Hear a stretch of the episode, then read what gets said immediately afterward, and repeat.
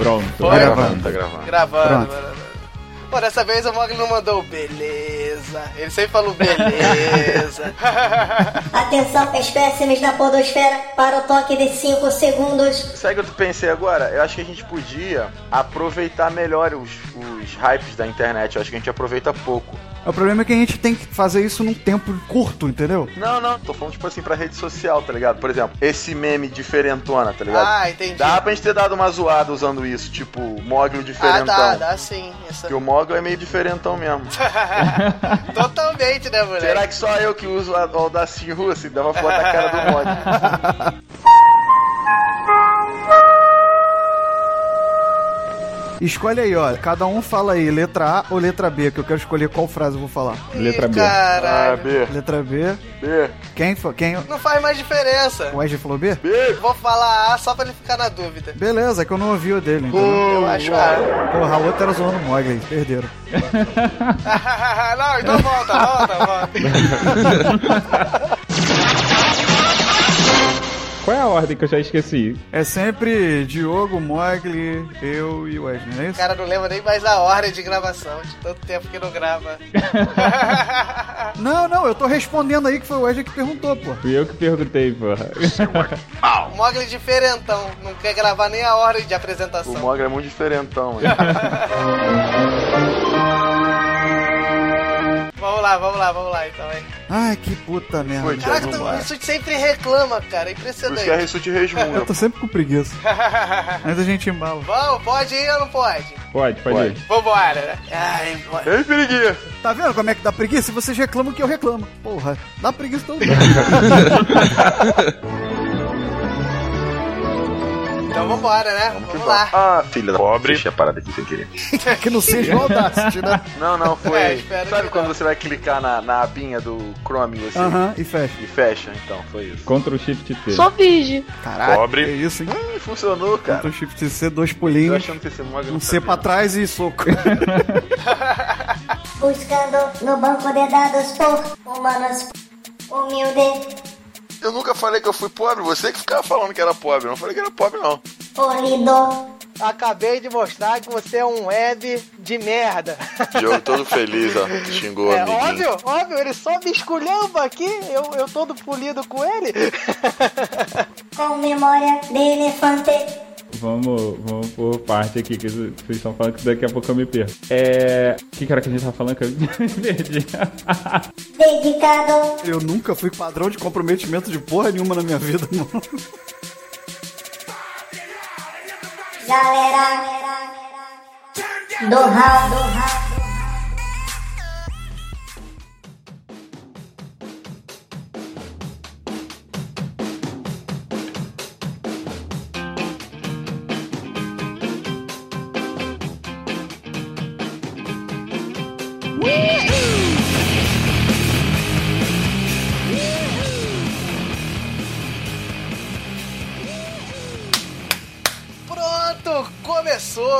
Fala galera, eu sou Diogo Bob e só assisti a Chica da Silva porque rolava peitinho da Thaís Araújo. Fala galera, aqui quem fala é o Mogli e. Bivalo ou Casalos? Manchete. Nossa senhora! Eu sou Thiago Rissuti e se a musa do Mogli hoje é a Beyoncé, a minha na infância era a Juma. Só dá Pantanal, hoje vai ser só Pantanal o programa inteiro. eu sou Wesley Storm e a minha mãe não deixava eu assistir Pantanal. Era por causa da putaria ou por causa do Almissater? Ah, não sei, acho que era por causa da putaria.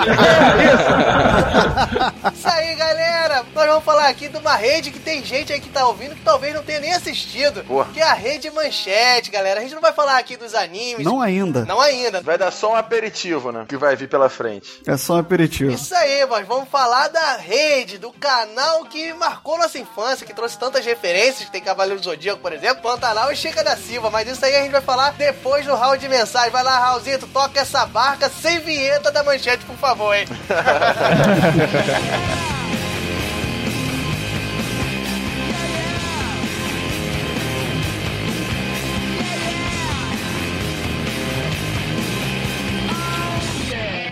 Pacote de dados atualizado e pronto para leitura. Andem logo.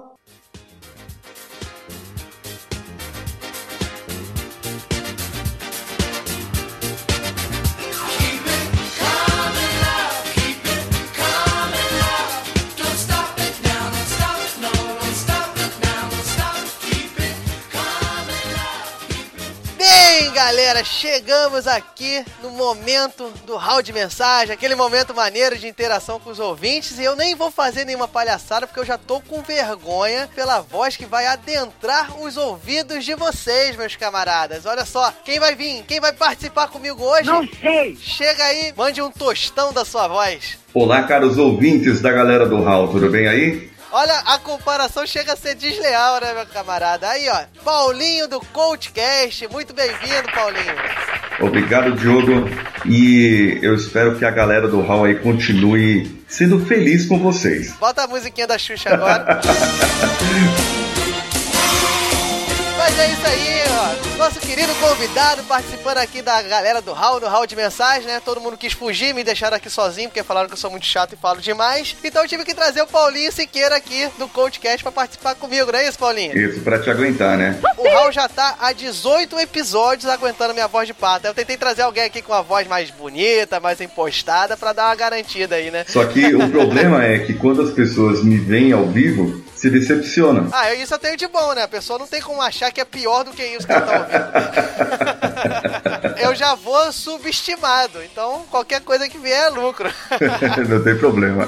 Ó o bicho vindo, moleque. É isso aí, minha galera. Chegamos aqui, como eu falei anteriormente, no nosso querido momento aí de interação com os ouvintes. Mas antes de mais nada, é importante a gente fazer alguns recadinhos antes de mandar aí o que o pessoal falou, criticou e elogiou essa semana, que é alguns recados básicos, né, meu caro Paulinho? A gente vai fazer um pai bola aí. É, então é isso aí. voe, amigo. Os canais do Hall, pra quem quiser acessar, Facebook, Instagram e Twitter, é só jogar Galera do Hall com RAU, que você já sabe que vocês escutam. Se vocês estão escutando é porque vocês descobriram isso. Mas se vocês quiserem fazer uma interação conosco, é só procurar lá nas redes sociais. E aí no podcast, Paulinho? Olha como é tudo ensaiadinho. Lá no Facebook, no Instagram, no Twitter, é só procurar por Coachcast BR ou o nosso e-mail contato arroba coachcast.com.br e o nosso site, claro, coachcast.com.br. Nosso e-mail também é contato arroba galera do Olha só. e o nosso site também é galera do tá vendo? A gente é unido. Isso, isso, sempre, sempre juntos. Você sabe também, né, que você, se não participa, está errado. Nós temos um grupo no Telegram que é o Ouvintes do Hall. Quem quiser aí, quem for vintage, né, quem for alternativo e não gosta do WhatsApp usa o Telegram, a gente tem lá um grupo Ouvintes do Hall. O link de acesso tá lá no post. E se você não tá lá, você faça o favor de entrar no post aí e acessar, beleza, Paulinho? Tá bom, eu vou, eu vou entrar. Prometo porque você também vai entrar lá no nosso grupo do Telegram. É, os ouvintes do Coachcast Brasil e vai estar no link do post também. Quem manda nessa porra aqui? A gente queria pedir aqui engrandecidamente para vocês continuarem dando aquela força no iTunes, continue deixando suas opiniões, estrelando. A gente tá muito feliz, né, Paulinho? Que, poxa, o galera do Hall, vez ou outra, essa semana novamente apareceu lá nos populares do iTunes. A gente ficou bastante contente. E o Coachcast também, graças a essas estreladas aí, também apareceu lá no iTunes. Então é muito importante, não é isso? Isso é muito importante pra gente, não só as opiniões é, falsas, mas também as verdadeiras, né? Aquelas sinceras. Não, eu já falei. Se você gostou, dá cinco estrelas. Se você não gostou, no máximo quatro. A falsidade tá aí pra isso. Não, deixa a mensagem escrita, sincera, mas com cinco estrelinhas. Bota assim, cinco estrelas, uma merda, entendi.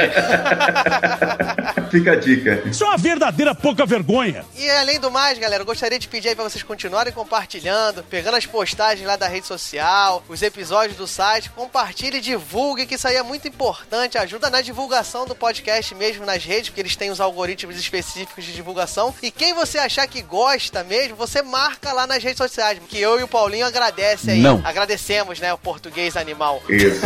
E você também pode marcar o inimigo também, né? Se você não gostar nada daquela pessoa, marca ela. Não, marca. Se você não gostar da galera do Hall, você marca o teu inimigo. Marca as pessoas que você acha que deve. Marca.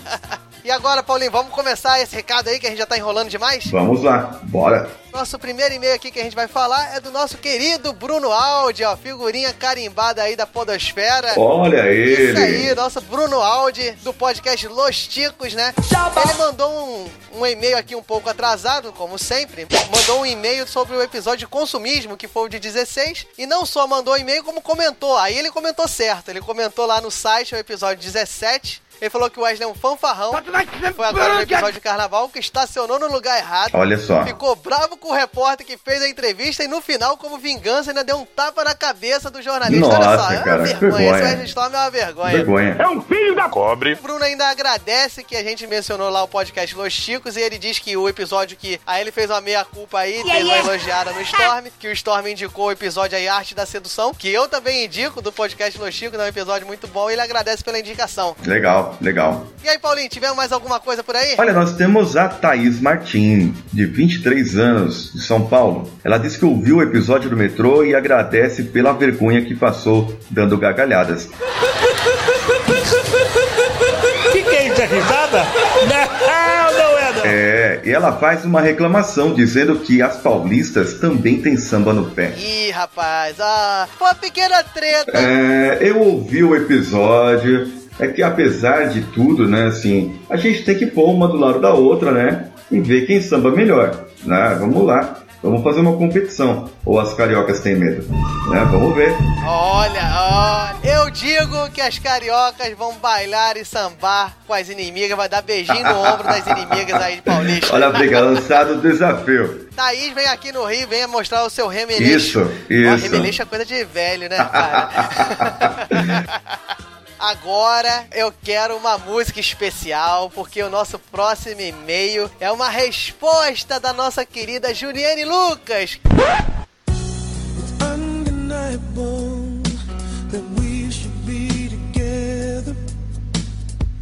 Quem não ouviu o episódio 16, ouça que Juliane Lucas é nossa querida amiga, que o Wesley Storm falou o nome dela errado, chamou de Juliane, mas ela disse que já tá acostumada. E ela mandou uma nova mensagem demonstrando carinho por lobos, meu querido Paulinho Siqueira. Nossa. Ela agradeceu e gostou muito da nossa resposta, disse que vai mandar mais pautas. Só que isso não é o importante desse e-mail. Eu quero que toque uma música bem sensual aí, porque agora Paulinho Siqueira, a, voz, de veludo da podosfera, lerá o recado de Juliane Lucas que mandou aqui na galera do Hall. Vai lá, Paulinho.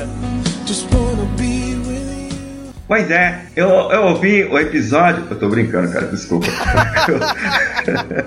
Aí não, aí tu me quebra.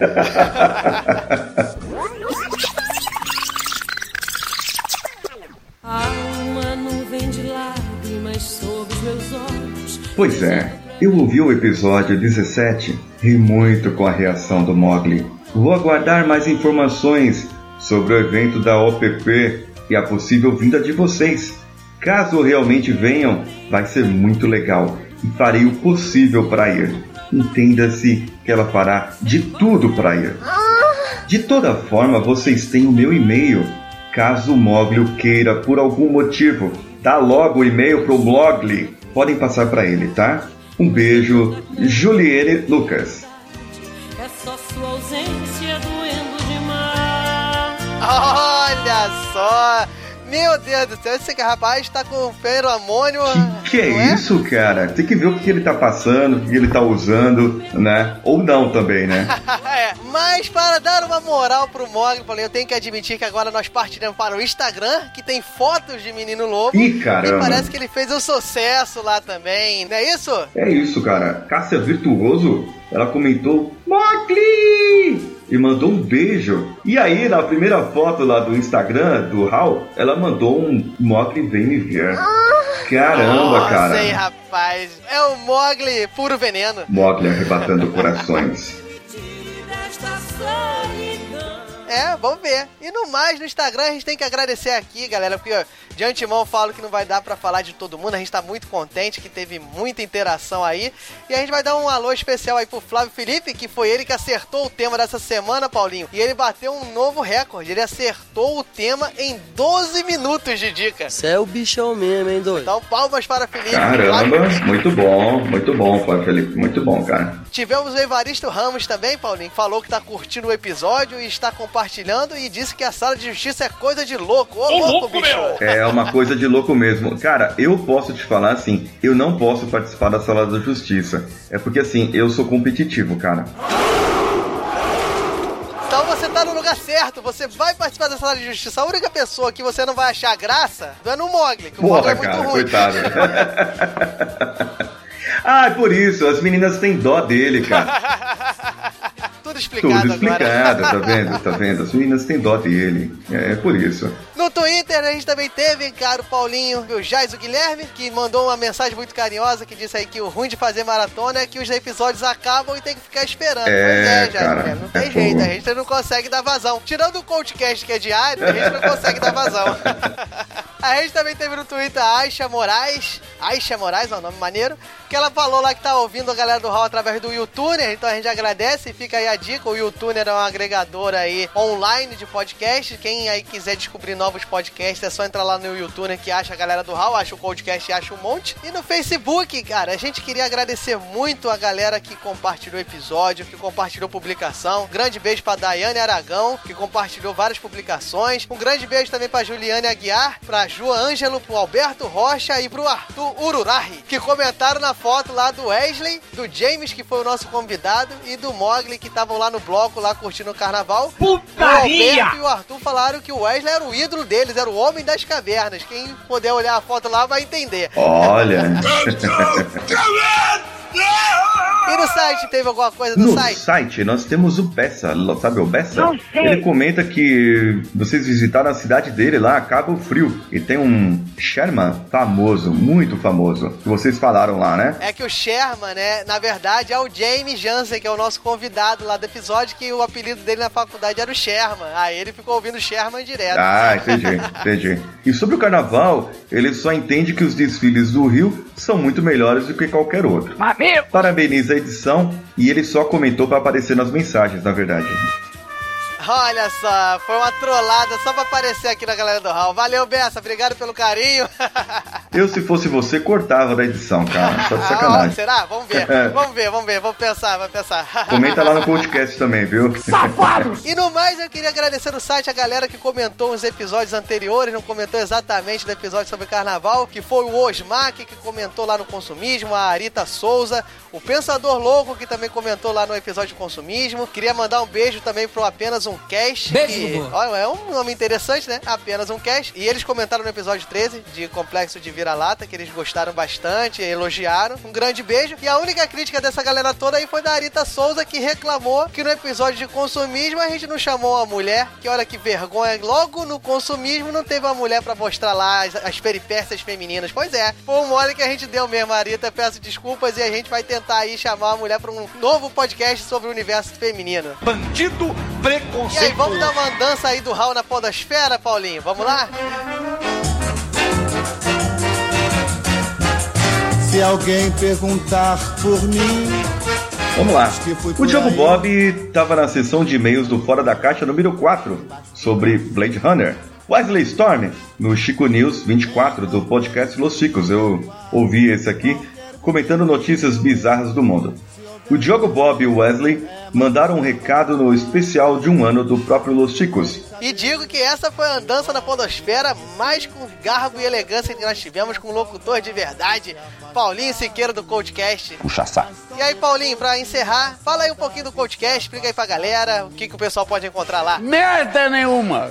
Olha só, o podcast é primeiro é uma loucura, é um desvaneio da minha mente, né? Porque, na verdade, é assim, eu tenho um desafio de 100 dias de exercícios físicos para sair lá da minha zoninha de conforto. E como eu já estava com a ideia de fazer um podcast, eu falei, por que não fazer um podcast? Então, assim, do dia para noite, eu criei o podcast e aí todo dia a gente lança um episódio com temas de motivação e diversos assim na área de coaching. Né? Então, é, o desafio é de 100 dias. Nós estamos hoje lançando o episódio 40, tá no ar agora. E vai lá dar uma conferida no coachcast.com.br.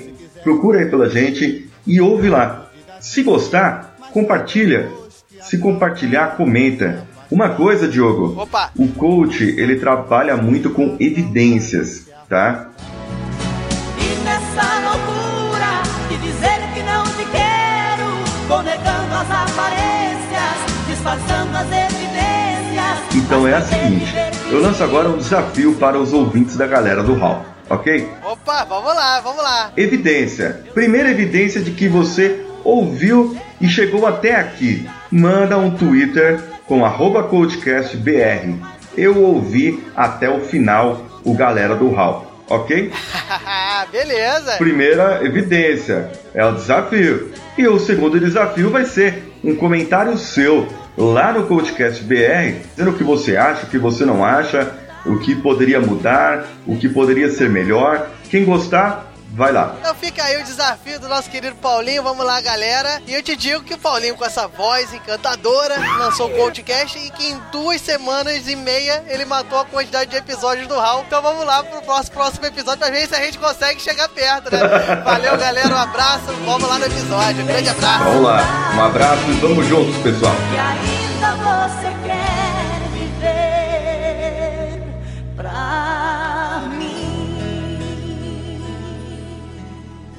Pacote de dados lido com sucesso. Galera do HAL.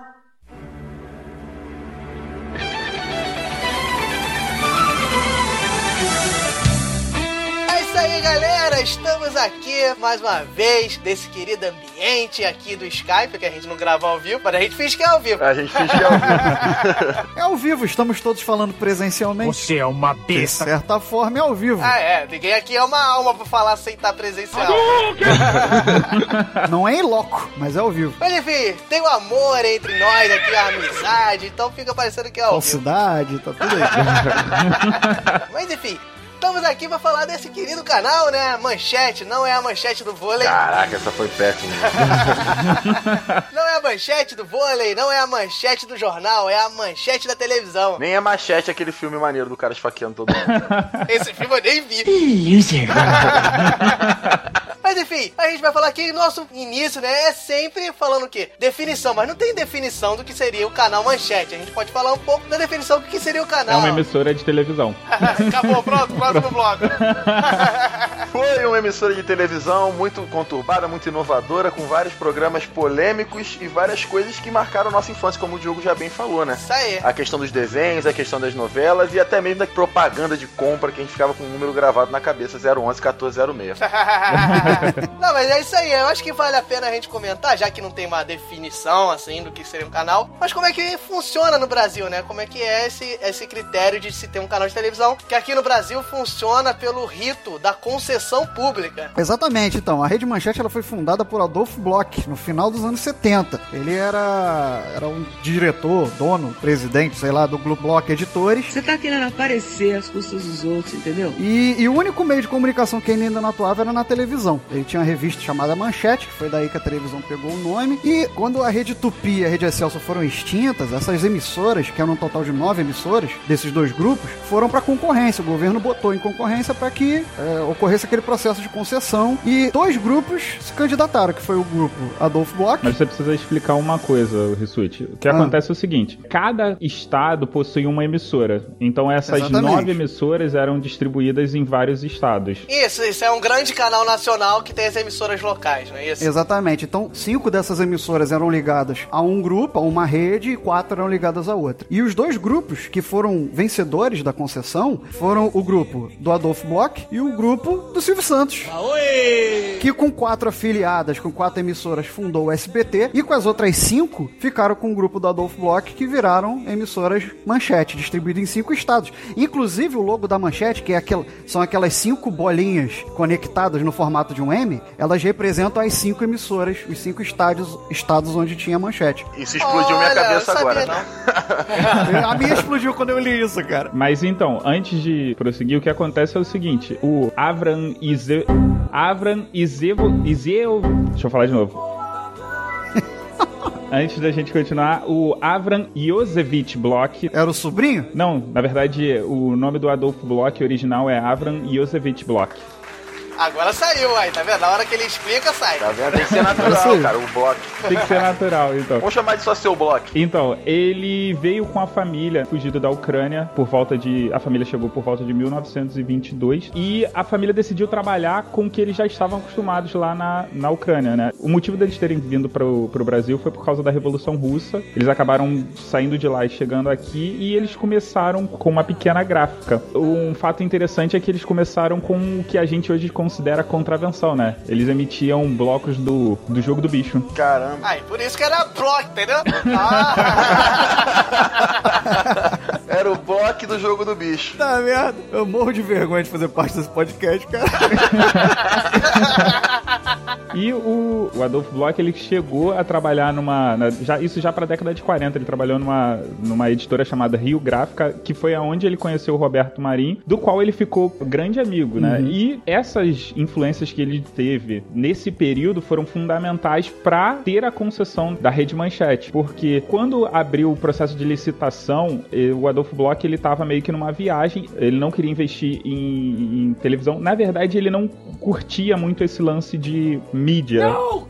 Ele era dono de revista porque não gostava de mídia. né? Não, não, não, não, eu falei errado. É parte eletrônica, por assim dizer. Como que eu vou explicar isso? É, por exemplo, Ele não gostava de TV.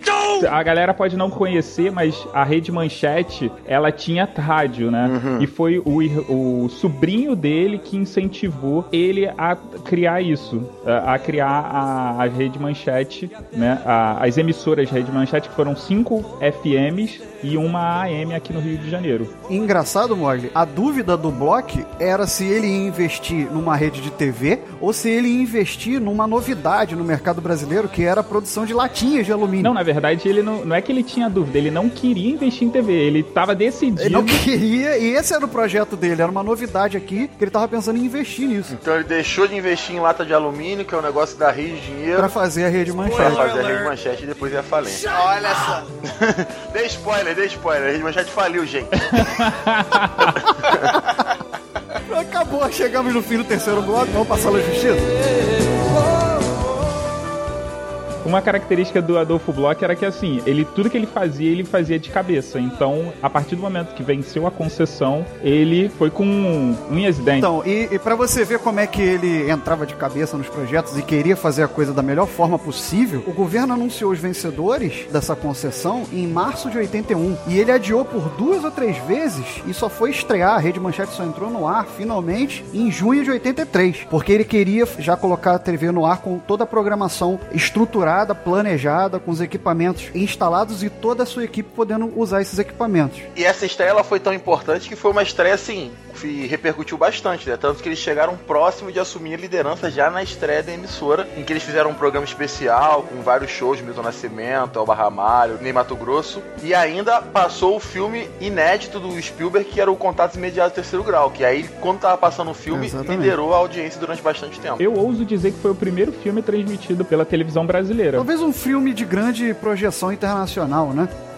Não, porque tem uma carta aqui, é porque agora eu não vou conseguir achar. Os emissores, eles reclamam, eles reclamam da concessão das duas emissoras, tanto pro Silvio Santos quanto pro Adolfo Bloch. Eles falam que do Silvio Santos era uma concessão para pro carnê do baú, né, para ele fazer propaganda do carnê do baú. Ah, sim, eu vi isso. E o Block ele ia cobrir o carnaval de forma muito chula, ia ficar mostrando mulher pelada, etc. seguinte, eles falaram que era uma emissora do qual o Block falava em transmitir filmes. Ou seja, era uma coisa que eles não cogitavam na televisão. Não, o que vale ressaltar que concessão pública, né, gente? O, o rito que é no Brasil é muito complicado, porque se você for imaginar, é um rito muito parecido com você conceder um pedágio numa estrada, ou seja, são coisas certas, marcadas, você tem um número certo de concessões públicas, então rola uma, uma politicagem muito grande para se fornecer essa TV aberta. Hoje em dia tem a TV por assinatura que funciona diferente, mas a TV aberta rola muito essa politicagem, essa briga para se obter o direito de ter uma dessas concessões que são marcadas, como se fossem estradas do poder público. E com certeza, né? E sempre como tudo que envolve o poder público acaba rolando muita politicagem por trás. Então, com certeza as outras emissoras não queriam a entrada dessas novas emissoras que iam ser novos concorrentes no mercado e acabar atrapalhando, diminuindo os lucros deles. Isso aí. E concorrência forte, né? Porque eles entraram, a manchete entrou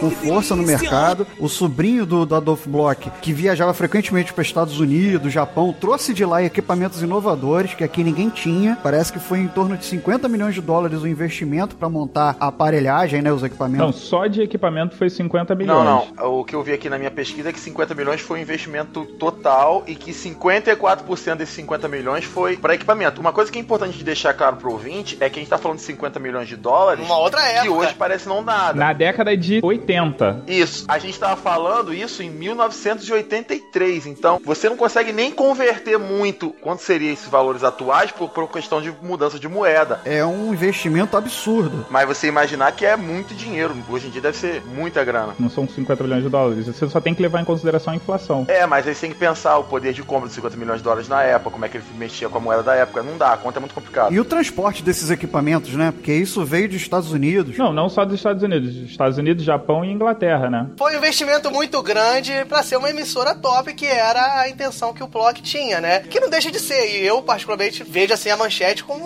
uma inovadora e com uma programação ímpar na rede. É, principalmente nos primeiros anos, né? Enquanto eles ainda estavam investindo, ainda estavam tentando ganhar espaço no mercado, eles foram muito inovadores em relação à transmissão de filme, em relação à cobertura do carnaval, em relação a várias coisas, várias séries que eles trouxeram. No final da vida da emissora é que eles acabaram ficando meio que uma emissora B. Mas no início, a ideia do Block era fazer programação para classe A e B, para a classe mais alta da sociedade. Exatamente, porque houve uma pesquisa na Folha de São Paulo na época e disse que. de- Que havia um descontentamento dessa classe. esse público A, esse público B, eles tinham descontentamento com as redes de TV que tinham naquele momento. Por isso que a atenção do, do Block foi voltada para esse público, para tentar atrair e ganhar atenção à audiência desse público, que estava descontente com as TVs. Então, ele enxergou um nicho de mercado e tentou atacar nessa área, né? Ele viu uma oportunidade e investiu de- o dinheiro que ele tinha para poder ocupar essa parte do mercado. Que gerou até essa dicotomia, né? Que a Rede Manchete era a TV da classe rica e tal, e o Silvio Santos era a TV do povão. E no final a gente vê quem se deu bem, né? Quem é que eu vou chamar? Exatamente. E tinha essa proposta do- da manchete de ser voltada para o público A, um público mais inteligente. E foi esse tipo de argumento que eles usaram para ganhar a concessão quando eles estavam sendo acusados de que iam fazer uma cobertura chula do carnaval. Eles falaram: não, a gente quer fazer voltado para o público mais inteligente. Há controvérsias. Um dos motivos do Adolfo Bloch ter conseguido essa concessão era por ele ser um amigo próximo do Figueiredo. Mas isso aí não muda nada nos dias de hoje, né? Você acertou?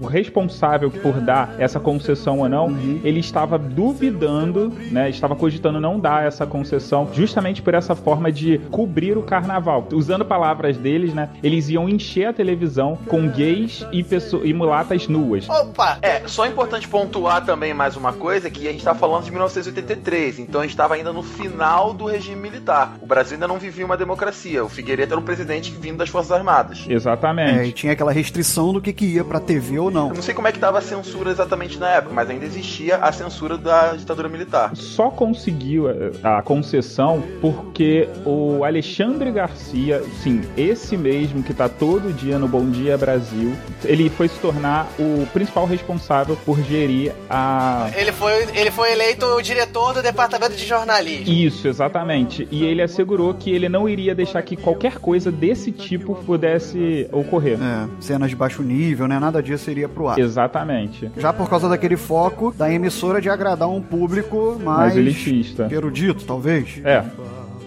Isso aí, aí deixou de ser povão e hoje em dia quem tá aí até hoje? É, É o o patrão. patrão.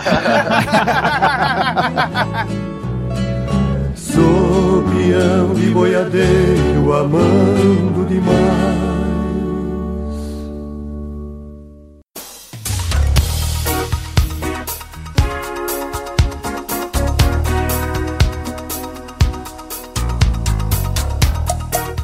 Galera, vai. Beleza, né? Já que me pontaram aqui pra falar. Então, galera, falamos aí que o Adolfo Bloch fez grandes gastos. E grandes gastos você espera grandes retornos, mas o que a gente teve na verdade foram crises, né, meu cara? Crise na manchete, garotinho. Crise! O pessoal agora que tá ouvindo já tá bem acostumado com crise, então vai, vai se sentir familiarizado. É, estão vivendo uma leve crise aí, então. Mas a Rede Manchete ela começou assim com bastante pompa, bastante requinte, com programação inovadora, brigando para ser primeiro lugar com a Rede Globo de televisão, que é até hoje quem domina o horário da TV aberta brasileira. Só que todo esse investimento inicial, isso demanda um certo retorno, né? E talvez o grande problema que tenha acontecido é que esse retorno ele, ele acabou não vindo da forma como o Block esperava. A princípio até parecia que ia ter, porque ah, na inauguração foi uma emissora que pro primeiro dia arrecadou 900 mil cruzeiros. Nenhuma outra emissora tinha conseguido tal cifra. Na verdade são deviam 900 milhões de cruzeiro. Para os nossos ouvintes, isso não faz sentido nenhum, né? Porque ninguém sabe o que, que significa 900 milhões de cruzeiro em dinheiro hoje em dia. 900 milhões, porque dizia um bilhão de cruzeiros, era muito pouco dinheiro. Não, então, mas basicamente era que nenhuma outra emissora no Brasil tinha conseguido tal cifra em um único dia. É, até porque quando as outras emissoras inauguraram, a moeda não era cruzeiro, era outra coisa. Mas eu tô zoando. Mas voltando aqui ao que eu tava falando, o que aconteceu foi o seguinte: logo no início, nos primeiros anos, eu acho que eles criaram uma programação sofisticada demais e que não só não estava vendo retorno, como a empresa ela estava começando a dar prejuízo. Então, se você for pegar, por exemplo, no, no, ano de 1986, a empresa ela já tinha uma dívida de 23 milhões de dólares. Então, foi uma empresa que começou com 50 milhões de dólares de investimento e já no seu segundo ano ela já tinha uma dívida de 23 milhões e essa dívida ela foi só aumentando. Tanto que já no ano de 1987, o Block ele queria fechar esse gargalo, ele queria sanar as contas da emissora e decidiu colocar à venda as ações. Só que o Ministério das Comunicações ele não permitiu essa venda porque a emissora não tinha nem 5 anos de existência. Então era uma emissora jovem que ela começou de maneira muito agressiva, ela tomou uma postura alavancada para entrar nesse mercado e acabou não tendo, não gerando a receita que eles necessitavam para poder rodar e tocar a empresa. E uma coisa muito interessante da Rede Manchete é que quando o Block queria vender ou parte das ações ou a própria Rede Manchete por inteira, ele nunca conseguia ninguém que desse o valor que ele queria. E aí ele ficou bastante apegado à Rede Manchete, de forma que ele nunca de fato se desvencilhou. Não, vale lembrar que, tal qual hoje, né? Pior do que hoje, mas fazendo uma analogia, o Brasil vivia uma crise na época, né? A crise da inflação alta, economia estagnada, que foi até um dos motivos do, do período militar cair em decadência. Então não tinha investimento realmente, não tinha gente para pagar o que a emissora queria. Tampouco acho que teriam investidores que trouxessem esse retorno que ele estava esperando, né? Então aquela ideia que o Adolf Bloch tinha de atingir um público né, A, B, enfim, ele começou a ter que repensar isso, né? Já depois da primeira crise ele já começou, apesar dos elogios que as novelas estavam recebendo, ele começou já a pensar em programas populares, humorísticos. Ele viu lá o patrão cheio de carne. Quem quer de... é, começou a repensar a estratégia, porque aquilo já não estava mais dando efeito. Mas basicamente o que acontece no Brasil, classe A e classe B não vê em televisão. E isso acabava desestimulando. Acabava você tendo alguns horários, que era principalmente no horário do jornal. Uma das marcas da Rede Manchete foi o jornalismo de pontas. Programas meio bizarros. Tem um programa especial também que vale a pena vir da Rede Manchete, que é uma coisa assim, pra você entender como funcionava a década de 80 no Brasil, que é o documento especial. E o episódio é Os Pobres Vão à Praia. Ah, eu já vi isso. Tem no YouTube. A gente vai colocar o link no post para os ouvintes verem como que era mais ou menos a, a, a visão. A visão da alta sociedade. Da alta sociedade, porque pensando que era um programa feito para classe A e B. Então você vai ver como a alta sociedade brasileira enxergava as pessoas mais humildes de origem mais menos abastada naquela época. E por não conseguir ter a classe A e classe B, você acaba não tendo patrocinadores. Porque patrocinadores de alto valor são quem geralmente está em, tá em contato com a classe A e classe B, não vai fazer propaganda em TV aberta. A não ser o programa da Mauro e Júnior. Às vezes por isso faltou uma manchete, milhares de Amaurizes.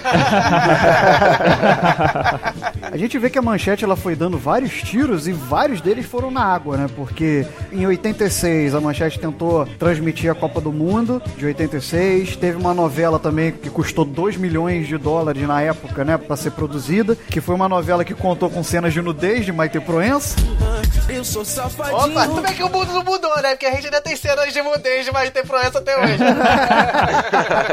Mas você vê que mesmo assim, com elogios, com uma programação imponente, com programas de alto nível e custando muito para ser produzido, estava gerando prejuízo. Não estava se convertendo em audiência. É. Não, isso era uma coisa engraçada, que apesar da crítica sempre falar bem das produções, você não tinha esse retorno até em Ibope, né? E financeiro também. Eu acho que talvez a questão do Ibope, se você for pegar ao longo de toda a história de manchete, ela conseguia atingir bons números. Só que os números que ela alcançava não eram suficientes para o investimento para produzir aqueles programas. Então talvez um erro tenha sido eles sofisticaram demais os programas e aí acabaram nunca tendo uma caminhada tranquila. Foi uma empresa que ao longo de toda a sua história ela sempre passou por problemas trabalhistas, tanto que em 1989 já aconteceu a primeira greve por conta de os funcionários reivindicando reajuste de salário e tudo mais. E aí já em 89 a dívida ela já tinha subido de 23 milhões para 32. Ô Wesley, antes disso, em junho de 87, teve a primeira grande demissão da emissora. Você está demitido! Muitos funcionários foram demitidos nessa ocasião, antes dessa greve, inclusive. É, e a empresa foi nesse trancos e barrancos aí, tentando levar a programação e foi mudando o seu estilo. E você via que a empresa ela acertava também. Tanto que, por exemplo, em 1987, quando eles conseguiram fazer uma transmissão boa do carnaval, eles conseguiram superar a Globo, fazendo 53 pontos contra 33 pontos de audiência da Globo. Cara, mas era normal.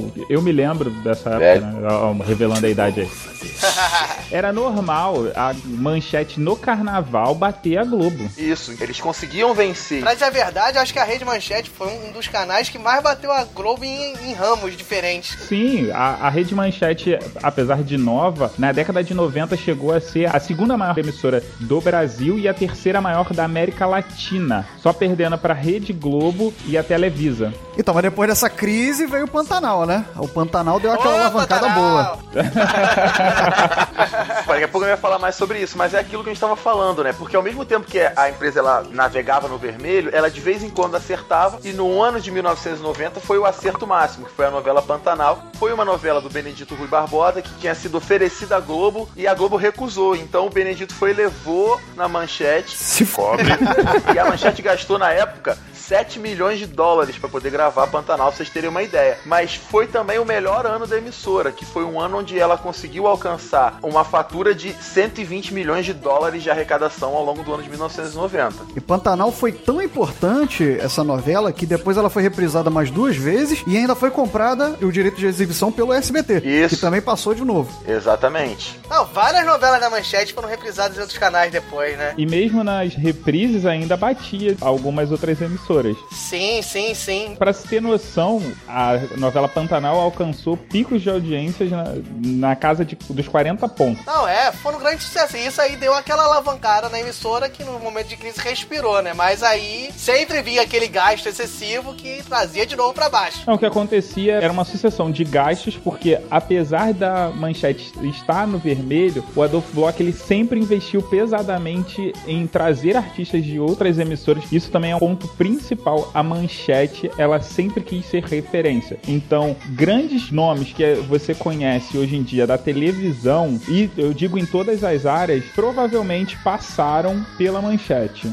E se for pegar a história, grandes artistas, artistas muito famosos, que são famosos até hoje, passaram pela emissora, justamente por isso que o Mog falou, né? Que eles estavam sempre tentando estar na vanguarda da televisão brasileira. E tentavam meio que compensar essa arrecadação deficitária com programas melhores e que trariam uma arrecadação maior. Mas infelizmente, o Adolfo Bloch, ele não conseguiu e foi se afundando cada vez mais em dívida e tendo cada vez mais dificuldade para poder pagar seus compromissos, pagar o fundo de garantia dos funcionários e os salários deles também. Inclusive teve novela da Manchete, como Brida, que foi muito curta, porque ela foi abruptamente interrompida por causa da crise, né? Por causa de falta de pagamento. Foi um misto aí. Foi um misto de falta de pagamento com um misto de audiência baixa. Isso, a Brida foi uma das últimas novelas da Manchete, só pra vocês terem mais ou menos uma ideia, o episódio final, o desfecho dos personagens foi uma coisa que foi lida por um narrador, não foi gravado, foi um cara que leu o que aconteceu com cada um dos personagens. E aí, logo depois de todas essas crises, no ano de 1991, o Block ele decidiu vender. Só que o que, que ele queria? Ele queria vender a emissora por 200 milhões de dólares. Ele chegou a receber uma proposta de 157 milhões, mas acabou não aceitando. E o fato dele não ter aceitado essa proposta fez com que a emissora entrasse ainda mais em crise, sendo que logo depois ele teve que vender uma boa parte da empresa por 125 milhões de dólares, que era exatamente o valor da dívida que a empresa carregava. Ele acabou vendendo para o IBF, que era a Indústria Brasileira de Formulários, que era comandado pelo Hamilton Lucas, que foi o cara que assumiu a empresa, assumiu a Rede Manchete logo depois da venda. O Wesley fez o dever de casa É, perfeitamente, né? rapaz, estudou. Pior sou eu que tô tentando entrar na conversa meia hora e sofri do Wesley, que tô aqui no mudo. Então, só que o que acontece é que a década de 90 não não era a melhor época pra você viver em crise. Aquela época dos juros altos e juros excessivos. Um ponto importante também falar nessa época de 90 também foi o- a crise gerada pelo governo Collor, né? Exatamente. E que tava mais ou menos nessa época. E isso afetou tanto a Rede Manchete que eles chegaram a gravar uma novela chamada O Marajá, que é pra falar sobre o, o Fernando Collor de Mello, que foi o presidente brasileiro impeachmentado. Aí foi proibida por ele, né? E que essa novela ela foi judicialmente barrada pelo próprio Fernando Collor. Então eles foram impedidos de exibir a novela e esse impedimento fez até com que o Bloch passasse mal no dia que ele recebeu a notícia. Essa novela ela foi impedida, mas anos depois eles conseguiram produzir. Mas também não teve muito sucesso. É, ou seja, a manchete é crise de um lado, é crise de outro, mas, Mas ficou no coração de todo mundo, né? A manchete ela era engraçada. Apesar dela ter conseguido a concessão por ser amiga do presidente. do meio político, né? É, Exatamente, por ter influência política. É, mas aí já era o presidente militar que já não tinha mais tanto poder assim. Sim, exatamente. Mas ela sempre foi pautada por ser uma emissora politizada. Inclusive, ela foi uma das emissoras que cobriram as diretas já. Isso foi a primeira emissora que cobriu a direta já, é verdade. Vai, Diogo, faz sua piada de fechar bloco aí. Eu não tenho, não veio nenhuma na minha cabeça, hoje eu tô fraco. Ele tá tentando puxar uma piada. Eu tentei fechar o bloco falando que o Wesley estudou, mas não fechou. É, eu tentei fechar o bloco falando que meu microfone tava no mudo, que tava mesmo, mas não fechou também. Então agora eu acho que fechou, né? É, é, é. Fecha essa merda, fecha essa merda. Fecha esse bloco, Fechou. vai, pode ser também. Eu acho que fechou até melhor do que as duas tentativas anteriores.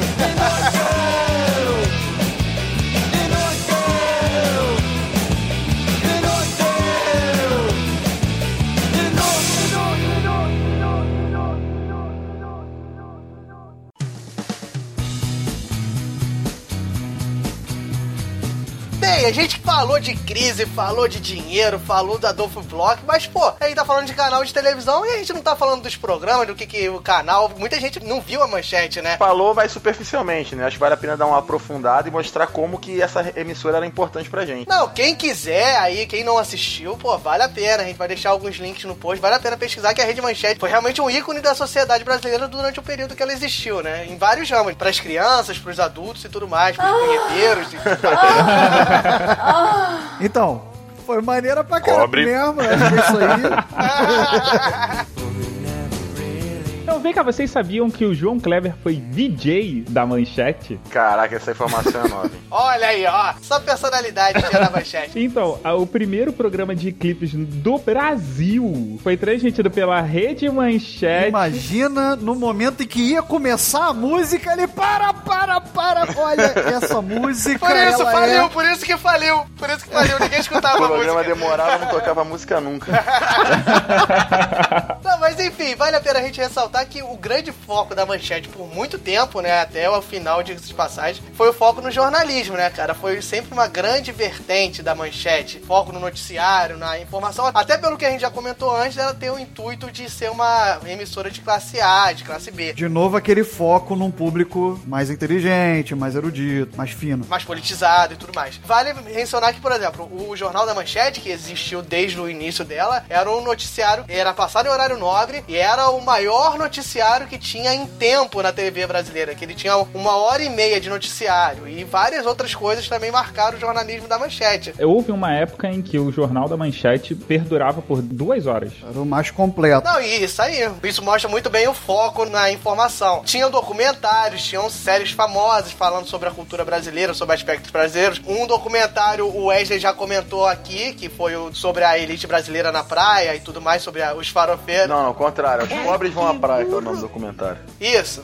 Então, perdão. Um dos documentários o Wesley já falou aqui, que era Os Pobres Vão à Praia, que mostra a elite reclamando dos farofeiros. Vale a pena aí vocês assistirem. E tiveram outros, tiveram grandes produções. Teve Xingu, teve Terra Mágica. Eram grandes produções mostrando o mundo brasileiro, mostrando a, a sociedade brasileira e tudo que envolvia isso aí. Mostrando o Brasil, basicamente. É, exatamente. Todas as séries e as minisséries, os documentários, principalmente as novelas, todas elas tinham sempre um contexto histórico, um contexto cultural, mostrando personalidade, mostrando a cultura do povo brasileiro em algum aspecto relevante. Nunca era uma história totalmente vazia, era sempre trazendo alguma informação nesse sentido. Ou seja, até os outros programas, né, que era novela, série e tudo mais, tinham um enfoque jornalístico, né, que era um enfoque informativo sobre a cultura, sobre a sociedade. É, e pontuando aí o que o Thiago falou, é justamente isso, né? Por exemplo, se for pensar no exemplo uma- da novela de maior sucesso da Manchete, que é a novela Pantanal, foi uma novela que saiu do Sudeste, então foi mostrar como é que funciona o Brasil do interior, como é que funcionam as relações, mostrou certa maneira, pra boa parte do público brasileiro, como era esse Pantanal, que a maioria das pessoas desconheciam. Como é que era o sexo lá na região também? É, o sexo no Rio o tempo todo, cara. Você teve o Pantanal, que falava de uma região do Brasil. Você teve minissérie falando da Marquesa de Santos. Você teve, por exemplo, o Marajá, que também tinha fundo político, né? Então você tem diversas séries e minisséries Chiquinha da Silva, né? Mandacaru. Não, só para exemplificar a parte do- do jornalismo,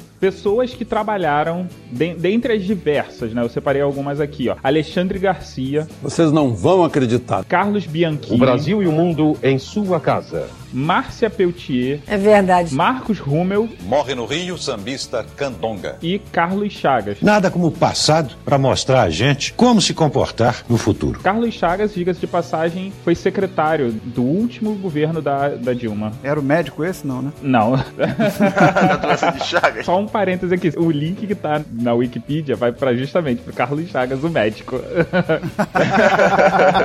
Por isso que o Rissuti perguntou, porque o Rissuti só leu o Wikipedia, né? Clicou falou, ué. Eu vou botar uma foto no Instagram aqui da minha pesquisa toda do Wikipedia. Mas aí entrando também na área esportiva, né? A gente já falou aqui no cast que a Manchete ela cobriu a Copa do Mundo, ela tomou a iniciativa de cobrir as Olimpíadas e um dos últimos feitos assim foi ter coberto a final do Roland Garros, né? Em que o Guga se sagrou campeão, que passou pela primeira vez no primeiro título de Roland Garros do Guga, apareceu na TV Manchete. Isso, e sempre nesse enfoque de inovar, a manchete, tal qual a Bandeirante, com o Luciano do Vale, ela investia nesses esportes ditos alternativos e, por que não, de elite, como tênis, como basquete e tudo mais. Não, inclusive, numa das crises, numa das greves que aconteceram, um dos diretores escreveu. Aí eu não consegui ter fonte suficiente, porque até hoje eu sabia que a Bandeirantes, junto com o Luciano do Vale, foi quem trouxe a Fórmula Indy pro Brasil. Mas com os meus estudos mostrou que não. Que na verdade quem trouxe a primeira vez foi a Rede Manchete e a Bandeirantes conseguiu levar para É lá. o que eu falei anteriormente, a Manchete e a Bandeirantes eram as vinculadas em trazer esses esportes diferentes, né? Que fazer a divulgação não só do futebol. Exatamente. Por falar em futebol, da Galo, que na época, em 1997, ele era o técnico da seleção brasileira, ele estreou um programa chamado Bate-Bola com Zagalo, que ia ao ar todas as sextas-feiras, 20 para meia-noite, e o programa tinha 5 minutos de duração, mas ele recebia 5 mil reais por mês. Bom. E trouxe ainda super campeões, olha só. É. Quem nunca quis dar o chute do dragão? Falando nisso, meu- meus caros amigos de podcast, que temos a mesma faixa etária, vivenciamos esse momento da manchete. O que dizer sobre a programação infantil?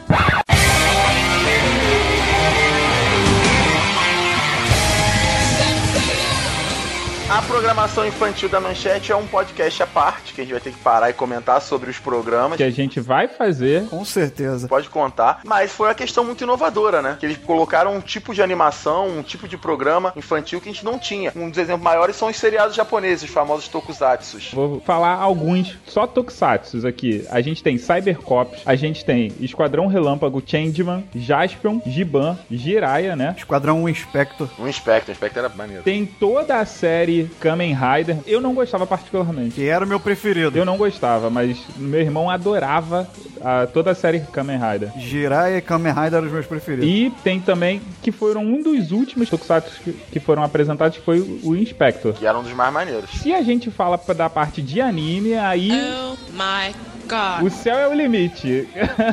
Aí é mais da hora só falando disso. Marcou, cara. A gente, na época, era criança, então é, o que a gente tem mais referência era justamente a programação infantil da Manchete. Como a gente falou anteriormente, e que a Manchete bateu por diversas vezes em vários ramos da Globo, que era a maior TV, ainda é a maior TV aberta do Brasil, a programação infantil, então, é uma lavada, porque a gente via o programa da Xuxa, o programa da Angélica, e a Manchete dava pancada toda semana, porque tinha Cavaleiro Zodíaco, tinha, tinha, tinha os... To... Ih, eu não sei falar. Fala aí, Bogli. o- Tokusatsus. Tokusatsu. Isso aí, tinha esses caras aí. O que aconteceu foi que na época em que a Rede Manchete ganhou o Cavaleiro do Zodíaco, e eu não vou me estender aqui porque a gente vai fazer um podcast só sobre os Tokusatsus e os animes da Rede Manchete, foi o que É, uma hora a gente vai. Quando o pessoal começar a falar, pô, a galera do House só fala de assunto sério, não sei o que, aí a gente vai meter uma cultura pop nerd geek. e foi o que deu uma sobrevida nos anos finais. Isso, que foi lá pelo ano de 97, 98 até chegar no ano derradeiro, que foi o ano de 99, que foi quando eles fecharam. Eles foram tentando respirar um pouquinho usando propaganda, as famosas propagandas da Rede Manchete, que também vale a pena comentar depois no próximo cast, e também fazendo muita parceria com instituições religiosas, abriam parte da sua grade para igrejas virem e apresentarem seus programas. Inclusive, a Rede Manchete pertenceu à igreja Renascer por um mês. Olha só, o Morgan sempre traz aquelas informações lá do furo do baú. não, o que que aconteceu? Por volta de 1995, se eu não me engano, a Rede Manchete ela foi vendida para a igreja Renascer em Cristo. Uhum. Só que por não cumprimento de cláusulas contratuais, o grupo Block teve de volta o controle da, da empresa. Que também é, é, esse negócio é complicado, né? Porque a Rede Manchete ela foi e voltou, ficou na mão de várias pessoas por algumas vezes. A gente não entrou aqui nesses meandros porque senão ia ficar chato, o cast ia ficar muito cansativo. E aí, para finalizar, depois disso, um grupo chamado TeleTV acabou assumindo o controle da Rede Manchete por 608 milhões de reais, que era o valor das dívidas acumuladas, dívidas trabalhistas, que causaram todas as greves, problemas de FGTS. Essa empresa foi dividida em duas partes. E uma das partes ficou com a TV Ômega, que é uma empresa que levou a concessão da nossa querida Rede TV, que está aí no ar até hoje. O fato engraçado é que a, a Rede TV sofre dos mesmos problemas da Rede Manchete. Assim, dos mesmos problemas que eu digo é de dívida trabalhista. Tá vendo? A gente saiu da Manchete pra Rede TV, né? Que merda, né, cara? Puta merda.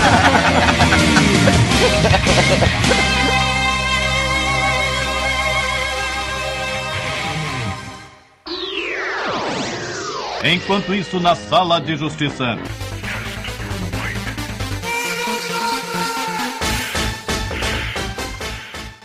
Enfim, galera, chegamos em mais uma etapa da nossa disputa clássica e adorada na Podosfera. Cada dia eu dou uma melhorada mais na nossa apresentação da Sala de Justiça pra ver se ela ganha corpo. Essa porcaria? Pra ver se a galera gosta mais dela, assim, porque conteúdo mesmo tá mais ou menos.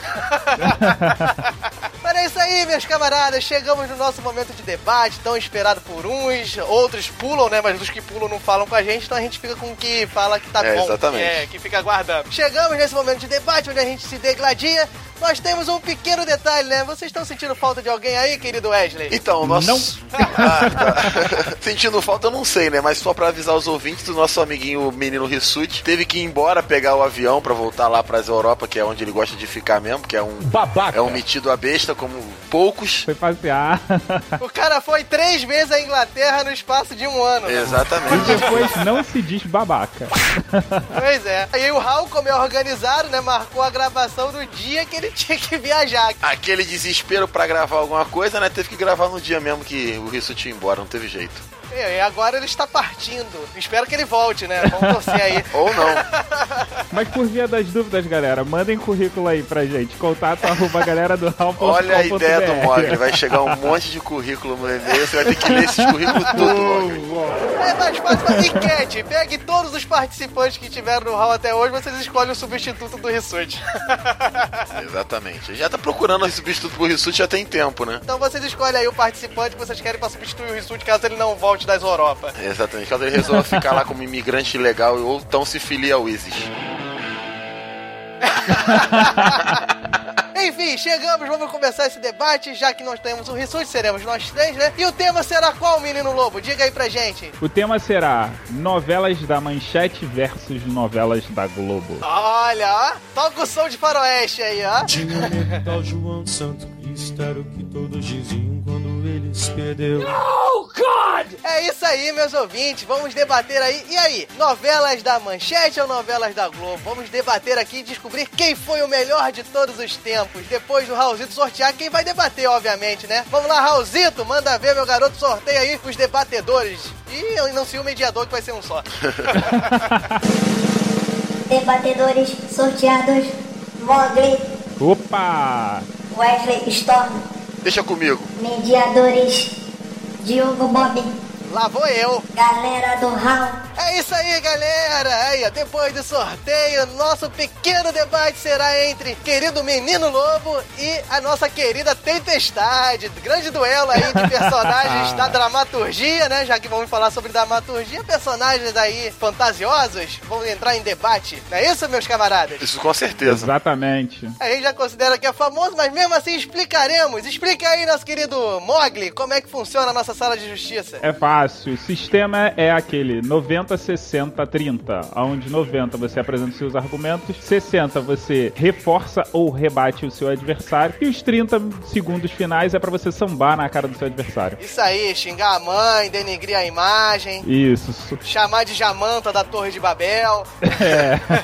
tá queimando pau, tô queimando a minha pauta aí. Tá preparando o Mogli para minhas armadilhas.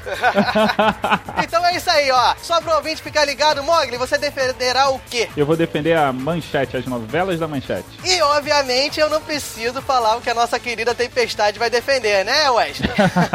Tempestade, porra. Pobre. Não sei o que eu falo nessa hora. Assume logo. Nosso querido Ed vai defender a Globo e o Mogli vai defender a manchete. Vai começar, Mogli? Pode ser, pode ser. Então beleza, hein? 90 segundos. Um, dois, três, valendo. Foi. Então, como eu tenho que defender a rede manchete, isso é uma coisa muito fácil. Uh, no pequeno período em que a rede manchete esteve ativa, ela exibiu 19 novelas, né? E com grande sucesso, a maior parte das novelas. Uh, a que teve menor duração foi a Brida, porque a. Eita.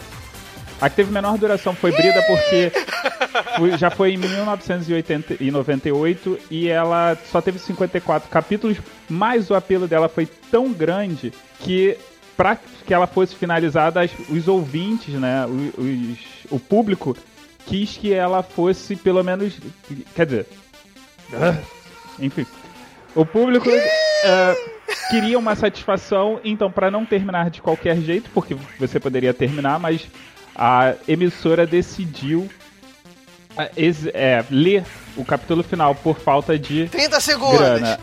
Além do que, você tem grandes clássicos como Chica da Silva, Pantanal, Dona Beija, A História de Ana Raiz e Zé Trovão e Mandacaru que foram reprisadas em outras emissoras tamanha a popularidade da novela, incluindo atingindo 5 segundos, superando grandes emissoras. Parou, chega, parou.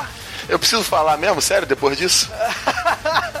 Olha aí, rapaz, Mogli, respira. Eu ouvi uns barulhos de teclado, então acho que ele tá pesquisando aí, tá querendo dar uma bugada, mas tudo bem. Vamos lá, querido Wesley, se prepare para a defesa desse menino novo que meio que se embananou um pouco, mas ainda tem 60 e 30 segundos, ele pode te rebocar ainda. Será? Vamos lá, querido Wesley, tá pronto? Pronto. Então vamos lá, hein? Tá preparado? Preparado, prontíssimo. Vamos lá, um, dois, três, manda ver! Então, esse Mogli aí que parece que nem estudou, né, pra poder fazer a sala de justiça, não sabe Eita. nada de novela, não sei pra que decidiu isso, falou que a Manchete fez 19 novelas. A Globo, ela faz 19 novelas em um ano, e menos do que isso, ela faz 500 mil novelas. E outra coisa, a Globo nunca interrompeu uma novela no meio como a Manchete ela fez isso. Cara, você não tem como comparar a tradição da emissora, dessa emissora global, em fazer suas novelas, que vem desde muito tempo atrás, e vem fazendo novelas e se aprimorando, e de maneira incomparável eles seguem na liderança até hoje, né? E eles fazem várias novelas, as novelas da Globo elas são exibidas em diversos países, por exemplo, eu tava no Chile, tava passando novela da Globo no Chile. Rissuti tá agora na Inglaterra, tá passando novela da Globo na Inglaterra. Que merda, hein?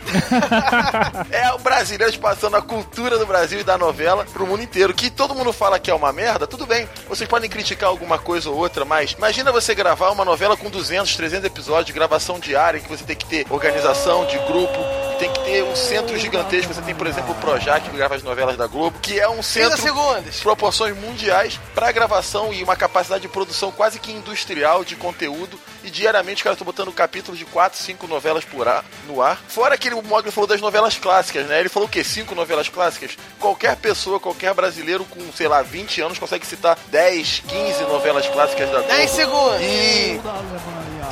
E. Caraca, agora tem uma de Mogli. Isso aí!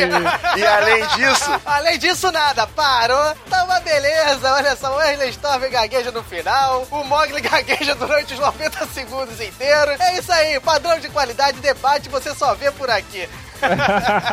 tá todo mundo ruim. E aí, querido Mogli, está preparado para rebater aí nos seus 60 segundos? Rapaz, falou que só falou de meia dúzia de novela aí, rapaz. Tá preparado? Beleza, vamos lá. Então vamos lá. Querido Mogli, 60 segundos. Valendo! Beleza, a, a Rede Manchete só fez 19 só fez 19 novelas porque ela não teve tempo suficiente para fazer mais e ela só tinha uma novela na programação. Pobre. Além do fato importante dela se preocupar sempre em mostrar o Brasil, né? Coisa que a Globo não faz, que gosta de mostrar só Rio e São Paulo, né? Uh, ela foi obrigada a interromper por causa de falta de grana e eu acredito que a Globo vai fazer a mesma coisa se ela tivesse grana. Minto, desculpa, né? A Rede Globo não faz isso porque ela deve o, o Brasil e ainda não entrou em falência. Enfim, a novela no mundo, né? Você deve lembrar que só estamos falando de épocas diferentes, né? Estamos num mundo mais globalizado que aquele. Te garanto que se a Rede Manchete estivesse hoje, ela provavelmente estaria sendo exibida no restante do mundo, tendo em vista a o viés Puta, Cobre. Esqueci o. A Cobre. Eita, caraca. Parou, acabou. Ô, Mogli, a gente treinou tanto, Mogli. Tu tá voltando aos erros do passado. Não, cara, eu esqueci a palavra. tipo, era tecnologia. Não, olha só, roubando. roubando no meio do debate. e aí, querido Wesley, tá preparado para 60 segundos mais de desfile? que isso? De desfile? Pô, temos alguém tendencioso nessa merda. Pobre. Ah, ele, vai, ele vai desfilar o seu conhecimento, como você desfilou o seu também, pô. É só isso, pô. Tá, vai. Tá pronto? Tô pronto, tô pronto. Então vamos lá. 60 segundos, Wesley Storm valendo. Então, primeiro eu queria dizer pro Mog que provavelmente não entra em debate, tá? Ele tá falando sobre fatos reais, não é sobre coisa que a gente imagina do nosso mundo da imaginação. E aí você tá falando o seguinte, pô, a Manchete ela não conseguiu terminar a novela porque ela não tinha dinheiro, ela não teve dinheiro porque ela não teve competência, então não tinha competência para arrecadar patrocinadores, não tinha competência para poder fazer as novelas. E aí você também falou que a Globo não mostra o Brasil, a Globo mostra o Brasil, mostrou até Kubanacan, que nem no Brasil fica. e aí outra característica da novela da Globo, você tem a característica da inclusão, você tem ó, diversos personagens deficientes que foram famosos, você teve o Jamanta lá em Torre de Babel, o próprio Tonho da Lua, que foi um personagem que roubou a cena. 20 segundos! Era, tinha uma certa deficiência cognitiva, e até mesmo o Jatobá, que era o motorista cego. E além disso, você teve toda a inclusão de pessoas, a inclusão de novas religiões, mostrou sobre um pouco segundos. da matriz de religiões africanas, mostrou, falou também sobre o Brasil inteiro, sobre os imigrantes que vieram pro Brasil. Então, é novela vasta. Fora as putaria também, que mostra que a galera Parou, gosta. Ô, mas... Tá bom, pa parou no momento ideal para não ter polêmica. parou num bom momento. E aí, grande Mogli, preparado para os seus 30 segundos finais e arrebatadores?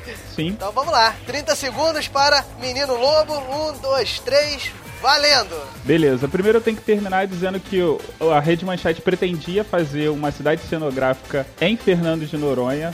E pra continuar, eu preciso dizer que o Storm ele se contradisse. Ele disse que a Rede Manchete não teve 15 competência quando ele durante o cast cita que a Rede Manchete tinha uma alta qualidade e era extremamente competente nas- na programação. Tendo dito Ih, isso, rapaz, eu não posso ah, dizer que não, esse cara não, não merece. Parou, parou. Não merece eu perder meu tempo com ele. Para, para, fica quieto. fica quieto aí. Rapaz, olha só, mandou o teste de contradição na lata de Wesley Storm, ó. 30 segundos aí, ó, polêmicos de Mogli. Tá preparado aí, Storm? Você tem 30 segundos pra resolver esse problema. Tá pronto? Tô, tô preparado. 30 segundos, Wesley, valendo. Então, eu não me contradisse porque eu falei da qualidade da novela. Eu falei da incompetência administrativa da Manchete, que envolve também a produção de novela. Você falou que a Manchete ia fazer uma cidade cenográfica, ia fazer, mas não fez. E não fez nada, porque não fez nada que presta. Então, ó, como o Maledeto Berzinazzi, 15 eu segundos. vou chocar um ovo de galinha preta embaixo do braço, vou fazer um clone meu e você, Mogli, será a próxima vítima minha na sala de justiça.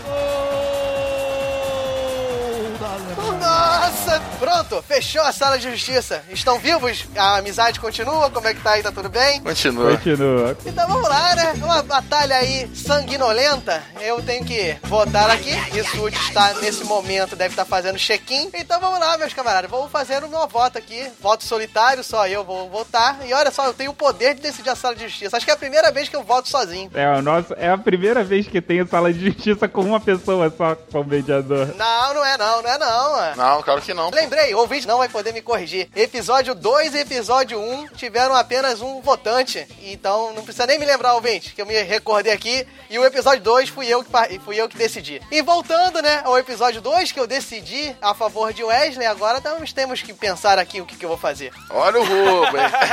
É, basicamente é, se não for pra você, é roubo, né? Isso. Enfim, vamos lá. Os 90 segundos, Mogli retornou aos erros do passado, né? Gaguejou um pouco, se embananou. E eu acho que ele não mostrou muito bem o intuito aqui, que era debater quem era melhor, se era a novela da Manchete e a novela da Globo. Em nenhum momento ele comparou a novela da Manchete com a novela da Globo. Ele apenas enunciou as produções cinematográficas, as produções dramatur- dramatúrgicas, não sei.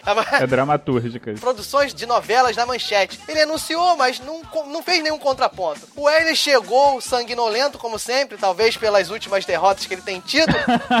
chegou batendo firme, mostrando aspectos da Globo, mostrando por que, que ele acha melhor, até agredindo de maneira cruel aí a nossa querido, nosso querido canal da Rede Manchete.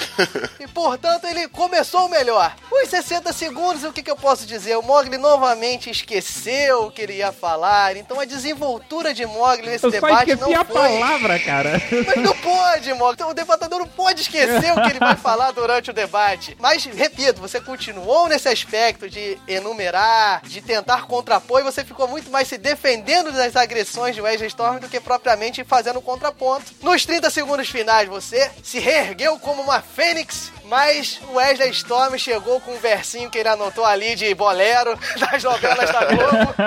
Então não tem muito o que dizer. O Wesley Storm fez uma Ah, vitória merecida. isso aí tá roubado. Opa, mais um pontinho aqui pro pai, ó. Mais um pontinho aqui pro pai. Pois é, eu acho que essa aí não tem muita discussão. Acho que nem o Mogli vai conseguir argumentar que ele foi melhor nessa sala de justiça. Mas enfim, ouvintes que queiram comentar, mandem aí sua resposta se realmente foi justo o meu voto, se não foi. Vamos lá, Raulzito, declare o vencedor, o Wesley Storm mais uma vez. E quem perdeu? Quem perdeu, Wesley? O Mogli sempre. Valeu, Roubado galera. isso aí, tá? Roubado.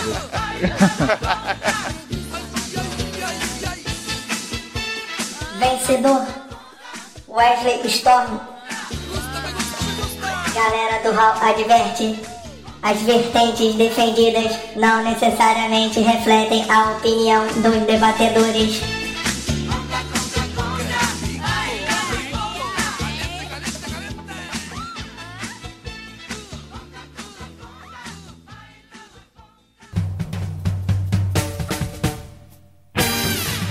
Acessem galera do mensagens em contato arroba galera do busque por galera do Hall em Facebook, Instagram, Twitter